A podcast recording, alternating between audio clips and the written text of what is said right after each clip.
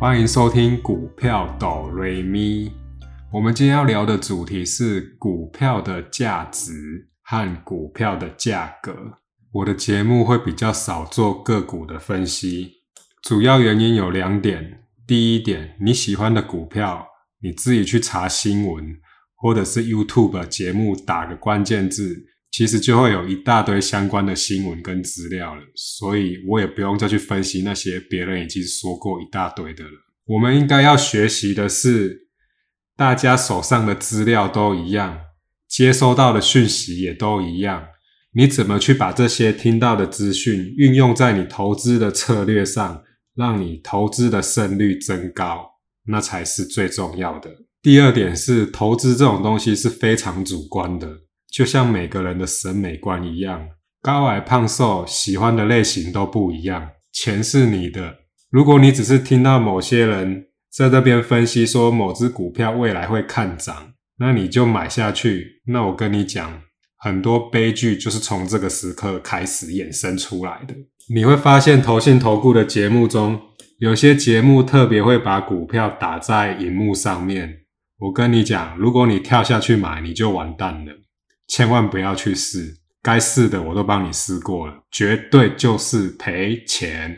你又不是他儿子，哪有那么好康的事，对不对？不要傻了。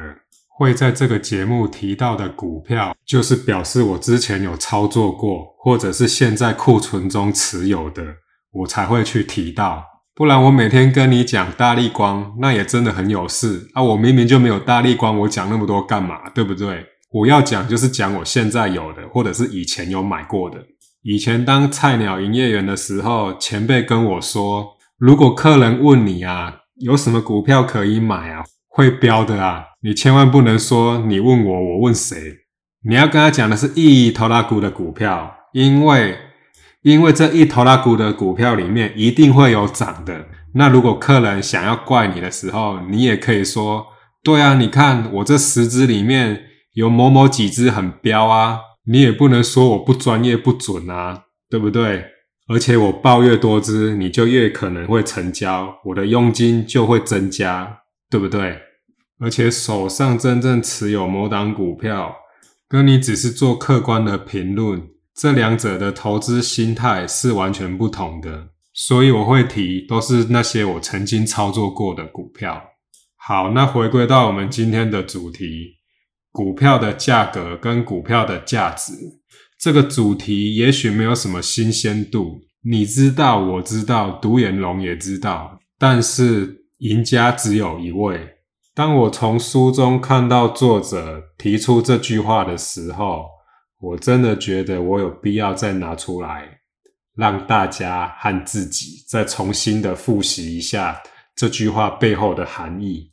也许五年前我有听过，我有看过，但当下的感受绝对和五年后的我一定完全不同。当你买一档股票，你会很看重它的价格，我想那个是人之常情，那个绝对是很正常的一件事。每个人手机一打开，都可以看到即时的报价。哪怕你现在在上班，在工作时间，你也可以趁着溜去上厕所的时候，看个盘一下。甚至有些人还可以利用这个时间下个单，这都是很正常的，不是吗？像我自己，我一定都会在八点四十五分的时候去上厕所，因为期货开盘了，台股也紧接着要开盘了。所以我一定要把握这个黄金时间。这个时候，如果你找不到我，我一定就是在厕所。所以有些同事开盘的时间脸很臭，那你就知道他可能今天股票赔钱了。这些都是你我生活中很常会遇到的事情。但如果你看清了股票的价格跟股票的价值，他们这两者之间的关系，那么。其实，在空头的时候，或者是在震荡的时候，你的心情可以更淡定的去面对股票。我举美股这三间公司：英美烟草、苹果公司跟麦当劳这三间公司，你怎么去看待它？它的股票价值在哪里？就以英美烟草来说好了，大家都知道，抽烟就是对身体不好，会致癌，还有很多副作用。但很多人还是会抽，因为没办法上瘾了，就是得要买。有在抽烟的人会跟你说：“我那么辛苦的赚钱，为什么连买一包烟都不可以？”你这个时候你也不能说人家怎么样，他讲的也有道理。偶尔放纵一下，这不就是人生吗？烟草公司的价值就是在这边，它有一群非常非常始终的客群，不离不弃，再加上烟草公司的护城河很高。因为香烟就是那几个龙头而已，不会再有什么新公司打入这个市场了。所以烟草公司的股票在我心中是非常有股票价值的。除非这个社会走向了一个无忧无虑的安康社会，那么我就会跟你说，烟草公司的股票真的不能碰。你看看之前的光碟大厂莱德跟中环，不是老早就挂了吗？但是香烟这种东西，搞不好你的后代子孙还是会抽，但可能只是变成电子烟或者是某种形式而已。再来另一档股票，苹果公司就不用我多讲了。你可以想想，你这辈子有可能会买几只苹果的手机？我想这个数字是非常惊人的，甚至到你的下一代。他们衔接的速度都比我们还快。我们之前还接触到 Nokia 跟 Motorola 的那种小海豚的年代，但你想想，你的下一代等到他有需要用到手机，很有可能就是用到苹果了哦。而且你中了苹果的毒之后，你要改就很难改了，因为你的操作习惯完全跟着苹果的演化在走。就如同我自己的桌机换了 iMac 之后。我的下一台可能就是继续沿用 iMac 系列的了，因为没办法，所有的苹果生态都绑在一起，你会发现 iPhone 加 iMac 发挥出来的力量真的是很方便，你会一直买，一直花。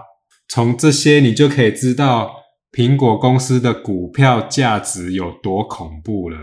第三支是麦当劳。姑且不论台湾的麦当劳的经营权到底现在是属于谁的，但你想一想，你一个月、一年花在麦当劳的身上有多少？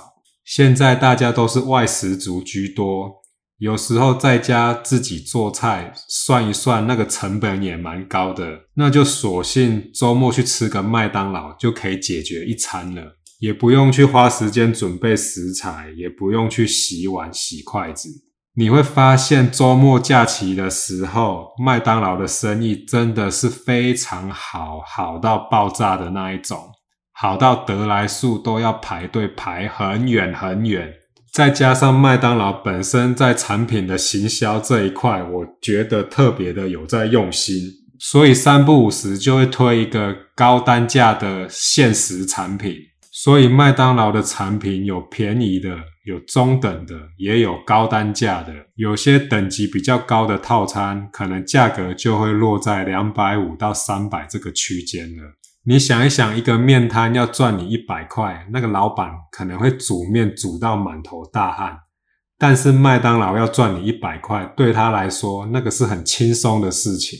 所以麦当劳这间公司在我心中的股票价值也是非常高的，甚至不输给苹果。这就是为什么麦当劳的股票可以那么的抗跌，甚至大盘在拉回的时候，它依然保持在高档在震荡。所以讲到这边，你应该知道，如果你对于你手上的股票价值是非常的清楚的话，那么股票的涨涨跌跌，这个基本上都是很正常的。股票之所以会涨涨跌跌，或者是涨太多，跌太多，那是因为股票市场本来就不是一个效率市场。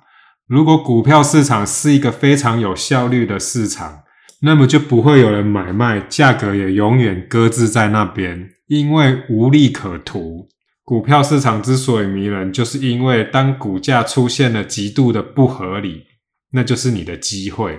当股票价格被拉到一个极度不合理，那也是你另外一个机会。如果你有在放空的话啦，所以我今天要讲的重点是你越是了解你的股票价值，那么短期上的股价波动，你应该把它视为这是常态的，因为股票就是这样子，每个人期望都不同，所以才会有人一直想买，才会有人一直想要卖，不是吗？除非当你的股票发生了某些重大的改变，而违背你当初持有的初衷，那真的也是必须要去适度的调节它。所以结论就是，你越是了解你手上股票的价值，当股价跌到极度不合理。你就会有那个信心，勇敢的去买。相对的，股价如果涨到极度的不合理，你也会知道，那我应该要出一些掉。就如同英美烟草，如果涨到以前的历史高价，我一定会出，因为我知道，其实这个产业抽烟的人是慢慢的在减少的，除非有什么新的产品诞生，要不然其实。如果股价涨到一个不合理，那我就必须要适度的去调节一些些。苹果也是，麦当劳也是。如果这两间公司的价格跌到两年前 COVID-19 三月的低点，七八十块的苹果，你敢不敢买？当然是敢买啊，因为你知道它的价值在哪里。这个时候买，对你来说就是捡便宜，就像周年庆在打折一样。但相对的，这两间公司如果突然涨到非常的极度不合理，而且又没有什么新的产品推出，或者是重大的利多，这个时候你也应该会告诉自己，我是不是应该出一些掉？因为它的价值水准就是在那里。